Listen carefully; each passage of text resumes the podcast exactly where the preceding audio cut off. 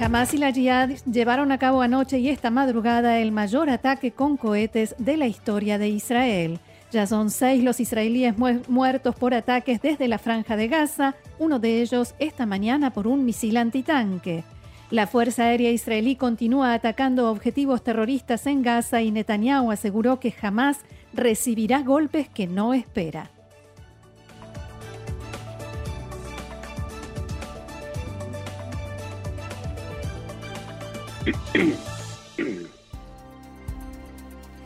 Bien, y antes de ir a la información, Gaby, contanos dónde estás eh, en este momento y cómo se vive, qué clima hay allí. Bueno, estamos en, eh, estoy en este momento en la ciudad de Farsaba, yo vivo en Farsaba y eh, la verdad que es un clima bastante raro, Roxana. Ayer nos tocó vivir por primera vez el sonido de la sirena y la instrucción de ir eh, todos juntos en familia al Mamad y esperar allí a que toda la situación pasara. Fue una noche complicada, no solamente aquí en Farsaba y en toda la zona de, Ayarón, sino como vos decías recién los titulares, una, una noche complicada para todo el país, incluso para las zonas que no estuvieron afectadas. Exacto, exacto. En algunos lugares hubo disturbios, en otros eh, desde el norte, digamos desde el norte de Tel Aviv hasta Beersheba hubo cohetes eh, Kazam, así que fue una noche complicada. Y si te parece, vamos a la información, después eh, seguiremos comentando eh, todo lo que se vivió y, y, cómo. Arrancamos entonces con la información. Roxana continúa el lanzamiento de cohetes desde la franja de Gaza hacia Israel y ya son más de 900.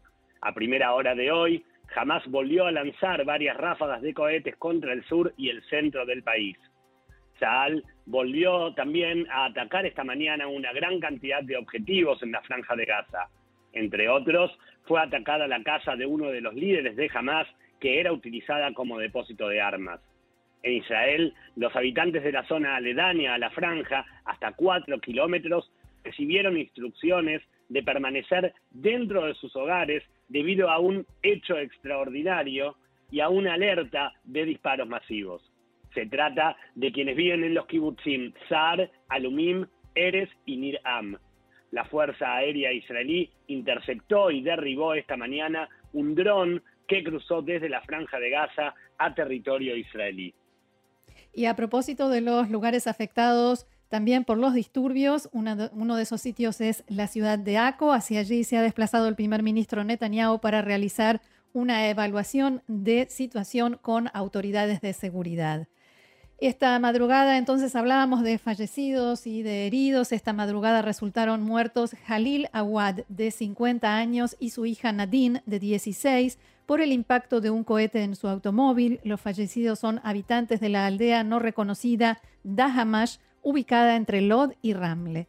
Hace instantes se dio a conocer la identidad de la mujer que resultó muerta ayer por el impacto de un cohete en su casa en Rishon LeZion, Lea Yomtov, de 63 años.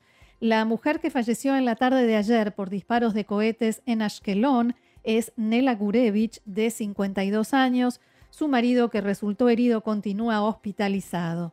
En ese mismo ataque también murió Sumia Santos, una trabajadora extranjera de 32 años proveniente de India. La mujer a la que cuidaba sufrió heridas de gravedad. Al menos 50 personas sufrieron heridas desde el comienzo de la escalada en distintos hospitales del país están internados nueve heridos en estado grave, entre ellos una niña de 5 años y una mujer de 89 sobreviviente del holocausto. Nuevamente, casi la mitad del país debió entrar a los refugios y partos protegidos, donde la mayoría ya había pasado la noche. En la mañana de hoy, Tal informó que fue disparado un misil antitanque guiado contra un jeep israelí cerca de la frontera norte de la franja de Gaza, aunque en principio se había informado que hubo dos disparos. Una persona resultó muerta y otras dos heridas, una de gravedad y otra en estado crítico.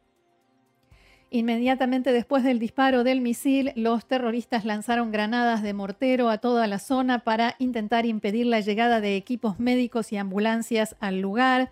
Tzal confirmó que el misil fue disparado contra un jeep israelí cerca de Netiv a Azara, al norte de la franja. En un comunicado, el ala militar de Hamas asumió la autoría del disparo. Los medios palestinos informaron en la mañana de hoy al menos, de al menos cuatro muertos en un ataque aéreo en Beit Lahia, en el norte de la franja, y los ataques aéreos israelíes se centraron en el campo de refugiados de Nuseirat, en Dir al-Balaj. Según el Ministerio de Salud de Gaza, 35 palestinos resultaron muertos desde el lunes por la noche y 233 heridos. En este momento, Tzal está informando que ha abatido a más eh, líderes, altos mandos de Hamas, pero todavía no hay detalles al respecto. Tampoco tenemos detalles de las consecuencias de la alarma que se escuchó hace instantes eh, cuando estábamos comenzando el programa aquí en Ashdod y en la vecina Ashkelon. Vamos a recabar información al respecto y la, traeremos durante el programa.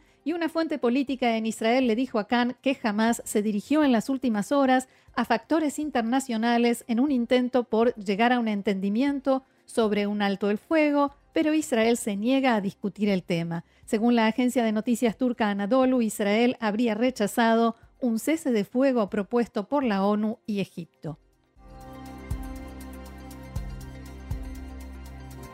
Roxana, cuando han pasado 14 minutos de las 2 de la tarde, si te parece podemos hacer un repaso de, de los acontecimientos, de todo lo que fue sucediendo.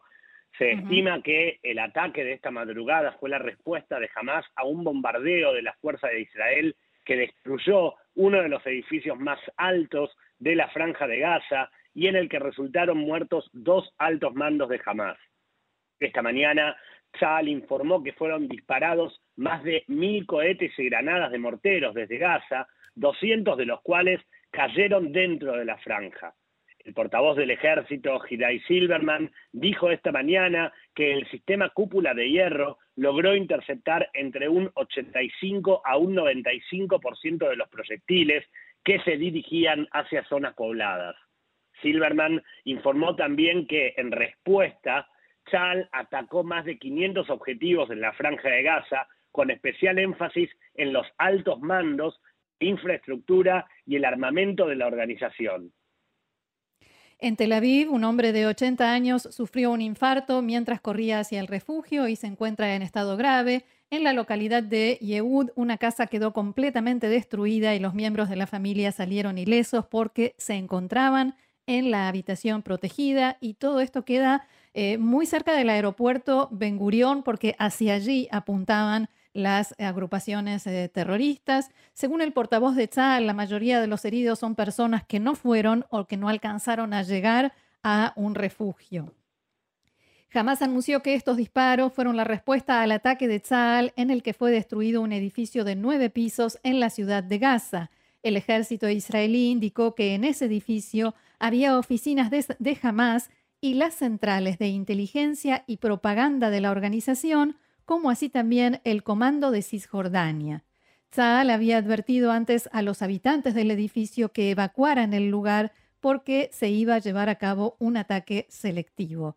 Los terroristas de Hamas muertos en esta ofensiva fueron identificados como Hassan Kaogi, jefe del Departamento de Seguridad de Inteligencia Militar de Hamas, y Wail Isa, jefe del Departamento de Contraespionaje.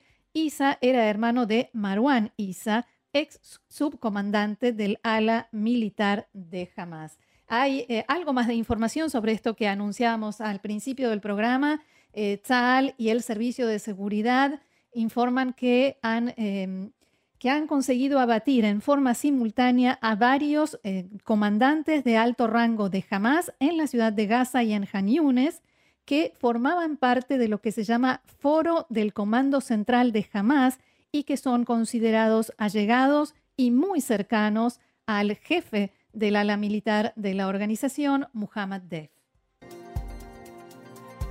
Voy a actualizar una información que, están, eh, eh, que está saliendo a esta hora. La reunión del Gabinete de Seguridad fue adelantada para las cinco y media de la tarde. Los ministros eh, tienen previsto votar eh, si aprueban o no la extensión del operativo militar la, en la franja de Gaza, la extensión del operativo que se está llevando a cabo ahora debido a la escalada, a la intensa escalada que se está viviendo. El primer ministro Netanyahu acaba de decir desde el norte del país que están sucediendo cosas muy graves y la reacción va a ser muy fuerte. Bien, y seguimos nosotros con la información. Otra de último momento, el ministro de Defensa Benny Gantz acaba de informar que la situación especial en eh, la retaguardia, o sea, en defensa civil y todo lo que tiene que ver con los civiles, se extiende por dos semanas. Nosotros seguimos adelante con más información. El gobierno ordenó un refuerzo masivo de fuerzas policiales en ciudades con poblaciones mixtas, judía y árabe. La medida se produce horas después de que se declarara el estado de emergencia en Lod, donde los intensos disturbios por parte de ciudadanos árabes israelíes, a última hora de ayer, provocaron el incendio de tres sinagogas, negocios y decenas de automóviles. Residentes de la ciudad dijeron que se cortó el suministro de energía eléctrica en sus hogares y que fueron víctimas de lanzamientos de cócteles Molotov a través de sus ventanas. Dos hombres se encuentran en estado grave por los incidentes de anoche, entre ellos uno de 56 años que resultó herido cuando una losa golpeó su, su automóvil. El primer ministro Netanyahu visitó la ciudad anoche para supervisar los esfuerzos por imponer el orden. Tres israelíes judíos fueron arrestados por el disparo que acabó con la vida de un ciudadano árabe, Musa Hasune, durante enfrentamientos que se habían producido el lunes por la noche en Lod y ayer, precisamente a la hora del funeral de Musa Hasune, comenzaron a intensificarse estos disturbios de los que hablábamos. Eh, los detenidos fueron interrogados bajo sospecha de asesinato, aunque sostuvieron que los disparos fueron realizados en defensa propia y una información que llega en este momento dice que hay una persona más que acaba de ser arrestada en este mismo contexto. El ministro de Seguridad Pública, Amir Ohana, dijo que si tuviera autoridad para liberar presos, liberaría a estos tres ciudadanos. Abro comillas, la justicia y la policía harían muy bien si actuaran de esa forma. Así escribió Ohana en Twitter. Según el ministro, incluso si hay cosas que el público todavía no sabe, los ciudadanos respetuosos de la ley que portan armas duplican la protección de la ley y el orden, actuando a favor de las autoridades para la neutralización de amenazas y peligros. Se registraron incidentes en otras ciudades de población mixta. En Aco, un hombre de 84 años resultó gravemente herido en el incendio de un restaurante. En Yafo, manifestantes árabes se enfrentaron con la policía que disparó granadas antidisturbios para dispersarlos. Se registraron también incendios e incidentes con violencia en las ciudades árabes israelíes de Badiara, Yisra y Umel Fahem. La policía intentó mantener el orden disparando balas de goma y granadas antidisturbios mientras les arrojaban piedras y cócteles Molotov. En ciudades árabes israelíes, la policía arrestó a 21 personas y 25 arrestos se produjeron en las ciudades de Ramleh y Lod, 151 en total de, en los distritos centro y norte del país. Y hay que decir también que un periodista de Cannes en hebreo eh, fue atacado eh, cuando trabajaba para informar sobre los sucesos en Lod. Roxana, y continuando con lo que pasaba ayer por la noche, ¿me escuchás, Rox? Ahora sí. Perfecto, te decía, continuando con eh, la información y con los sucesos de anoche. En la noche de ayer también tanto Netanyahu como Gantz como Kojavi brindaron eh, discursos a la prensa y a toda la población. Eh, ¿Te parece que podemos ir con, esa noticia? Sí, cómo no, porque digamos, después del gran ataque, el ataque masivo, el disparo masivo de cohetes Kazam, que se vivió alrededor de las 9 de la noche de ayer, que cubrió desde el sur hasta el, norte, más al norte de Tel Aviv, eh, salieron a hablar, como bien decías, el primer ministro Benjamin Netanyahu, el ministro de Defensa Benny Gantz, el comandante en jefe de Tzal Aviv Kojavi y el jefe del Servicio de Seguridad, Nadav Argaman. El primer ministro Netanyahu decía lo siguiente.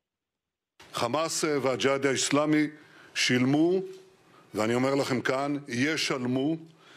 Jamás y la Jihad Islámica han pagado, y yo les digo aquí, pagarán un precio muy alto por su hostilidad. Este combate tomará tiempo. Con determinación, unión y con fuerza le devolveré la seguridad a los ciudadanos de Israel. El ministro de Defensa Gantz también hizo estas declaraciones.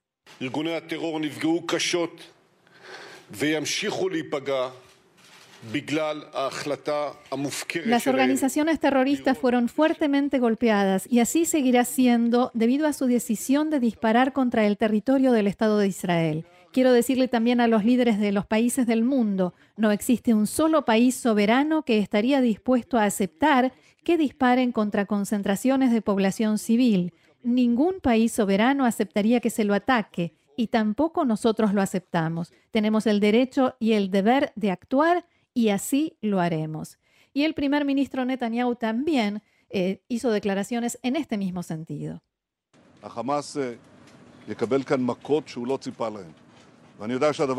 Jamás recibirá golpes que no se espera. Yo sé que eso requiere paciencia y cierto sacrificio de vuestra parte, ciudadanos de Israel. Lamentablemente ya nos han matado a dos ciudadanos, porque esto fue anoche y lamentablemente la cifra ha subido. Les pido a todos, decía el primer ministro Netanyahu, seguir las instrucciones, cumplir en forma estricta las disposiciones de defensa civil que salvan vidas. Vamos a ahora por último a ver qué eh, dijo anoche el comandante en jefe del ejército Aviv Kojavi.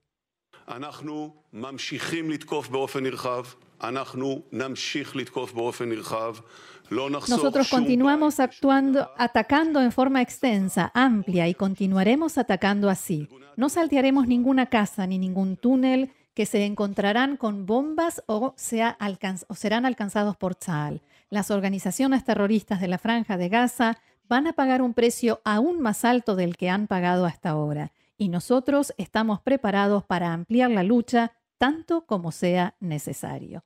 Hasta aquí entonces decíamos las declaraciones de Aviv Kojavi. Si nos quedan un par de minutos, aprovecho para dar un poco más de información. El presidente de Irán, Hassan Rouhani, dijo esta mañana que los palestinos no tienen otra alternativa más que la resistencia. Según Rouhani, ellos intentaron ir por otras vías, pero eso no ayudó, no sirvió. Por otra parte, el ministro de Relaciones Exteriores de Irán, Javad Zarif, viajó hoy a Siria para dialogar sobre los últimos acontecimientos en Israel y la franja de Gaza. Y como comentaba nuestra entrevistada, la fiscal saliente de la Corte Penal Internacional de La Haya expresó su preocupación por la escalada de violencia entre Israel y los palestinos. En un mensaje en Twitter, la fiscal Fatou Bensouda escribió: Observo con gran preocupación la escalada de violencia en Cisjordania, incluida Jerusalén Oriental, así como en Gaza y sus alrededores, y la posible comisión de crímenes bajo el Estatuto de Roma. Me hago eco del llamado de la comunidad internacional a detener la violencia, decía la fiscal. El presidente de la Autoridad Palestina, Mahmoud Abbas, convocó al Consejo Central de Fatah y al de la OLP a una reunión de emergencia esta noche, al parecer para tratar la escalada en la franja de Gaza y la margen occidental. El asesor de Abu Mazen, Nabil Shad, dijo que los últimos acontecimientos en Israel son una intifada continua que va escalando y extendiéndose. Según Shad, esta intifada continuará mientras sigan las transgresiones israelíes en Jerusalén y Al-Aqsa y en general. Y una última actualización, las sirenas que escuchábamos recién en, eh, en la transmisión en directo sonaron en Ashdod y en Gedera.